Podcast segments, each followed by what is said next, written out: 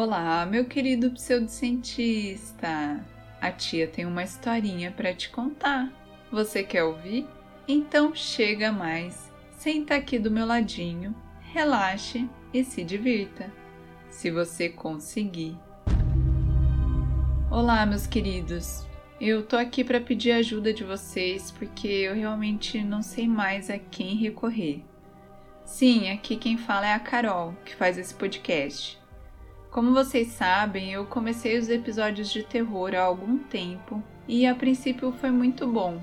Vocês gostaram, mais pessoas chegaram, mas eu não imaginava que me levaria a isso. Quer dizer, eu nem sei se tudo isso está relacionado ao podcast, mas de qualquer forma, vocês precisam me ajudar. Tudo começou na semana passada. Eu tenho uma amiga, quer dizer, eu tinha uma amiga que pisou na bola há alguns anos e desde então nós não conversamos mais. Eu achei melhor me afastar, já que não concordava com algumas atitudes dela. Pois bem, essa mesma amiga me mandou uma mensagem há alguns dias dizendo que adorou me encontrar e que ficou feliz por voltarmos a sermos amigas. A princípio, eu até pensei que ela tivesse errado o destinatário e me mandado aquela mensagem sem querer. Mas eu acho que não, porque ela citava o meu nome e também porque nós não conversávamos há muito tempo. Então ela teria que procurar o meu contato na lista. Não é como se a nossa conversa estivesse aberta lá no topo e ela tivesse clicado sem querer. Acho que vocês concordam comigo, né? Seria muito difícil essa mensagem ter sido enviada por engano para mim. Mas enfim, como aquele encontro que ela falava não tinha acontecido, eu imaginei que fosse uma estratégia dela para se reaproximar. Vocês sabem, né? Eu ficaria curiosa, tentaria entender e daí voltaríamos a conversar. Mas eu não ia cair nessa, né? Eu já a conhecia bem demais para saber que ela era capaz de qualquer coisa. Então eu ignorei. Não vou mentir, eu me senti muito bem por saber que ela queria ser minha amiga de novo. E também por não ter caído nessa cilada. Mas a minha felicidade não durou muito tempo. Naquele mesmo dia, eu mal podia esperar meu marido chegar em casa do trabalho para contar o que aquela pilantra tinha tentado fazer comigo. Só que quando ele chegou, ele fez um comentário que tirou aquela fofoca da minha mente. Ele me agradeceu por ter almoçado com ele. Eu, obviamente, fiquei sem entender nada. Eu disse: Como assim almoçar com você? Eu não almocei com você hoje. Mas ele insistiu. Disse que eu apareci no trabalho dele e o chamei para almoçar. De acordo com ele, nós fomos a um restaurante próximo e passamos o tempo todo conversando normalmente. Gente, eu fiquei passada. Cheguei até a pensar que eu pudesse ter feito isso e sei lá, tá me confundindo, não lembrar, mas era impossível. Eu refiz todos os meus passos daquele dia na minha mente e eu tinha certeza de que eu não tinha almoçado com ele.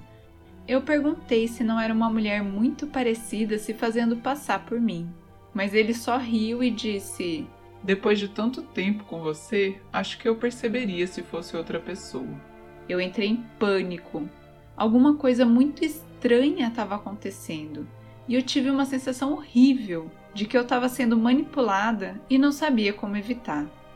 Ele tentou me acalmar, dizendo que eu devia estar muito estressada, trabalhando demais e que estava me confundindo, mas que, de qualquer forma, tinha sido bom almoçar comigo. E logo mudou de assunto. Eu fingi que me acalmei, mas não podia aceitar o que ele dizia. Gente, eu não tô louca. Eu sei que eu não almocei com ele naquele dia e nem conversei com essa minha amiga. Enfim, Achei que era melhor distrair e tirar um pouco a mente daquilo tudo. Não adiantaria nada ficar discutindo sobre isso. Então, como sempre, nós jantamos, assistimos a um pouco de TV e fomos dormir. Eu realmente estou trabalhando bastante nos últimos tempos e estava muito cansada. Por isso, peguei no sono rápido. Não sei se acontece com vocês, mas é muito difícil eu passar uma noite inteira sem acordar, nem que seja para fazer aquele xixizinho maroto da madrugada. E foi exatamente isso que aconteceu naquela noite. Eu me levantei com aquele silêncio que só acontece de madrugada. Fui até o banheiro, fiz o que precisava e já estava voltando para a cama quando eu vi alguém passando pelo corredor. Eu achei estranho porque eu não tinha escutado meu marido levantando, mas como somos só nós dois e o nosso cachorro em casa, imaginei que fosse ele e fui ver o que ele estava fazendo. Passei pelo corredor e ao chegar na sala, não vi ninguém. Olhei para a esquerda e, como sempre, a porta da cozinha estava fechada. Era impossível ele abrir sem fazer barulho, então eu nem me incomodei com ela. O estranho era que ele também não estava na sala. Ela estava escura, mas eu conseguia enxergar bem pela luz que entrava da porta da sacada. Essa porta sempre fica um pouco aberta, caso meu cachorro precise usar o tapetinho higiênico que fica lá fora. Como a cortina escondia o restante da sacada, deixando visível apenas aquela abertura, eu precisei chegar mais perto para ver se ele estava lá fora que era basicamente o único lugar onde ele poderia estar. Confesso que a essa hora eu já estava bem assustada. Pensava que, além de eu não ter ouvido meu marido se levantar, ele não tinha nenhum motivo para ir até a sacada durante a madrugada. Mesmo assim, eu continuava andando, devagar, com medo do que eu veria lá fora. Enquanto percorria lentamente o caminho até a sacada, percebi que o meu cachorro não tinha acordado. Normalmente ele acorda e late com qualquer barulhinho e vive seguindo meu marido pela casa. Seria muito estranho se ele estivesse lá fora e o cachorro continuasse dormindo no quarto. A essa altura eu já estava alcançando a sacada. Vi que realmente tinha alguém lá fora, o que me trouxe uma breve sensação de alívio já que eu não estava vendo coisas que não existiam. No entanto, quando fui perguntar: O que você está fazendo aí? Não consegui falar. O ar que eu havia preparado para minha fala se recusou a sair e doeu no meu peito, enquanto eu olhava para aquele ser, de pé, na minha sacada. Era eu, ou melhor, uma pessoa idêntica a mim, que me olhou com um olhar assustado antes de subir no parapeito com uma rapidez que eu não imaginava ser possível e pular da sacada. Foi tudo tão rápido, eu mal conseguia respirar e o meu coração batia como doido no meu peito. Eu nem pensei no que estava fazendo, só corri até o parapeito da sacada e olhei para baixo. Nada. Não tinha nada lá embaixo. Nenhum corpo estraçalhado contra o piso, como seria natural. Eu não podia estar mais confusa. Olhei para cima e só vi o prédio que se erguia acima de mim. Aquela pessoa não estava em lugar nenhum. Ao mesmo tempo aliviada e confusa, voltei para a cama, mas decidi não acordar o meu marido. O que ele pensaria se soubesse que, além de não lembrar de todo um almoço que eu teoricamente passei com ele, ainda tivesse visto um doppelganger na sacada de madrugada? Enfim, nem preciso dizer que eu não preguei o olho pelo resto daquela noite, né? Aquilo tinha sido muito perturbador e eu tinha muito medo de que voltasse e fizesse algo ruim comigo. É claro que eu, sendo quem sou, tenho algumas teorias sobre isso. Além, é claro, da opção óbvia: estou ficando louca. Eu imaginei que aquela entidade poderia ser um tipo de premonição, algo que estivesse tentando me avisar de alguma coisa.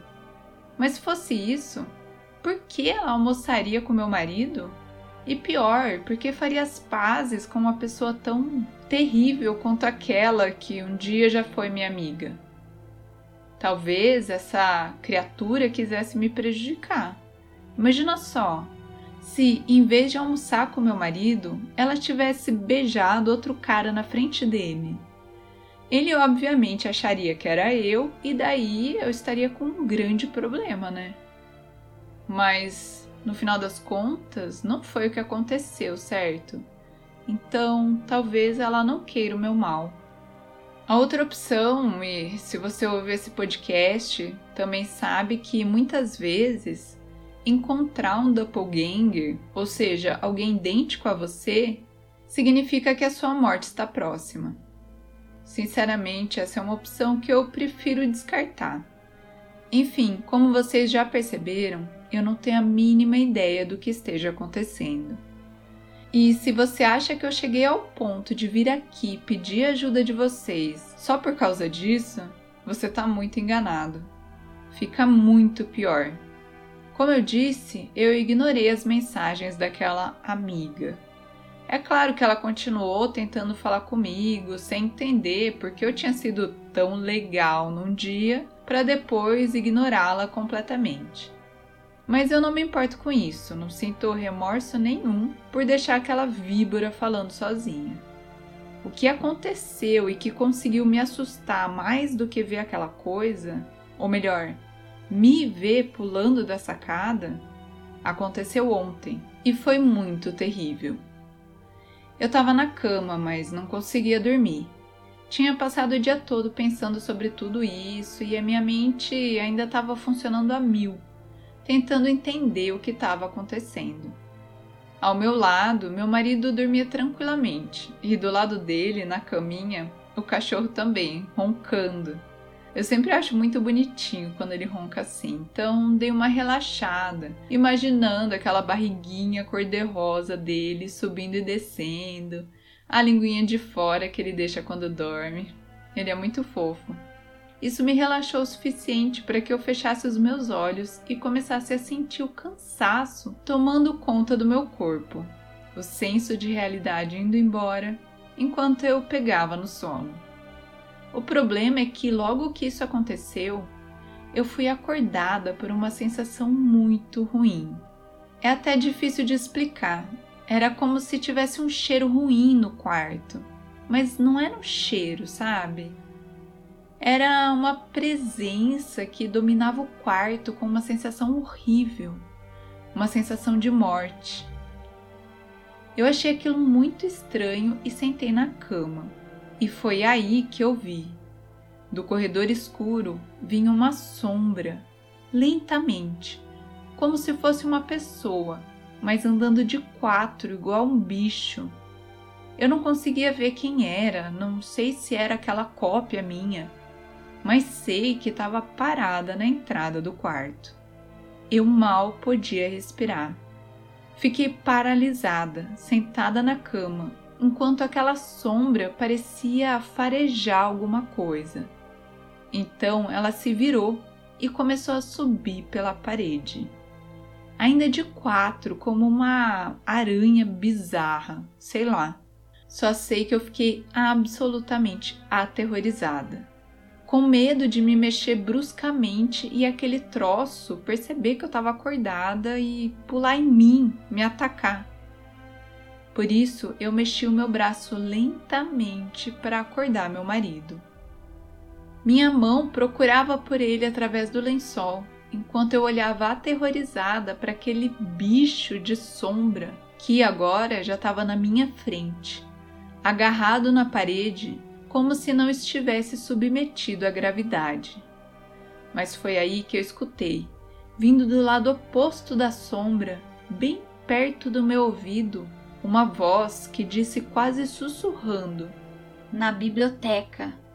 O meu susto foi tão grande ao ouvir aquela voz quase encostada em mim que eu não me importei mais com o perigo Bati com tudo no meu marido enquanto virava a cabeça para ver quem estava no meu quarto, do meu lado, dizendo aquilo. Vi rapidamente o rosto daquela pessoa, aquela mulher que parecia comigo, quase grudado no meu rosto. Gente, eu dei um pulo da cama, me esquecendo completamente da sombra que agora provavelmente estaria quase encostada nas minhas costas. Meu marido acordou assustado enquanto eu acendia a luz do quarto. Ele perguntava o que tinha acontecido, enquanto eu procurava aqueles seres medonhos. Não tinha nada lá. Mais uma vez, com medo de parecer louca, eu disse para o meu marido que tinha me assustado com uma aranha. Ele tentou me acalmar, mas sinceramente, eu tô entrando em desespero. Hoje de manhã, enquanto eu ainda estava com aquela sensação de medo causada por tudo que tinha acontecido durante a noite, recebi uma mensagem muito estranha daquela minha amiga. Na mensagem, ela diz que precisa entender melhor o que eu disse ontem, porque aparentemente nós nos encontramos de novo. Obviamente não fui eu, né? A mulher que conversou com ela deve ter sido a minha cópia, minha doppelganger. Eu não entendo porque ela insiste em ver essa pessoa que nem faz mais parte da minha vida. Por outro lado, por que ela viria até o meu quarto, me assustaria daquele jeito só pra falar de uma biblioteca? Que biblioteca? Gente, eu não sei o que fazer e espero que vocês possam me ajudar. Considerando tudo o que aconteceu, acho que eu tenho duas opções. Eu poderia entrar em contato com essa minha amiga, responder as mensagens dela e finalmente descobrir o que a minha cópia andou dizendo. Ou eu poderia ir à biblioteca, mas o que eu faria lá? E outra, eu nem sei se esse ser, essa criatura, quer o meu bem ou o meu mal. Até agora, Todas as experiências que ela me trouxe foram bem ruins, então por que eu faria o que ela disse? Não sei, gente, eu preciso da ajuda de vocês. Eu vou deixar uma enquete no Instagram e outra no Spotify. É só abrir o episódio para votar no que vocês acham melhor que eu faça. Obrigada por me ouvirem e. Espero que eu consiga resolver isso e voltar para contar para vocês. É isso, meus queridos. Espero que vocês tenham gostado da historinha de hoje. Vai lá votar nesse episódio interativo e me dizer o que eu devo fazer em seguida. A enquete vai ficar aberta de hoje até sexta que vem, ou seja, do dia 8 ao dia 15 de julho. Então, obviamente, eu vou voltar com a continuação dessa história depois disso, tá bom? O que significa que sexta que vem vai ter uma outra historinha que não vai ter nada a ver com essa, beleza? Enquanto isso, vai conhecer a Pseudociência Store, nossa loja com produtos pseudocientíficos e malucos do jeito que a gente gosta, né, meu povo? O endereço é pseudociência.com.br e o link está na descrição desse episódio. Se você tem uma história bizarra para me contar, uma coisa medonha que aconteceu com você, manda para o e-mail podpseudociência.gmail.com. Como sempre, eu não vou dizer para você seguir o podcast e deixar aquelas cinco estrelas marotas para tia. Mas você já sabe que, se não fizer isso, talvez um doppelganger bizarro apareça para atrapalhar sua vida. Até o próximo Pseudo Terror!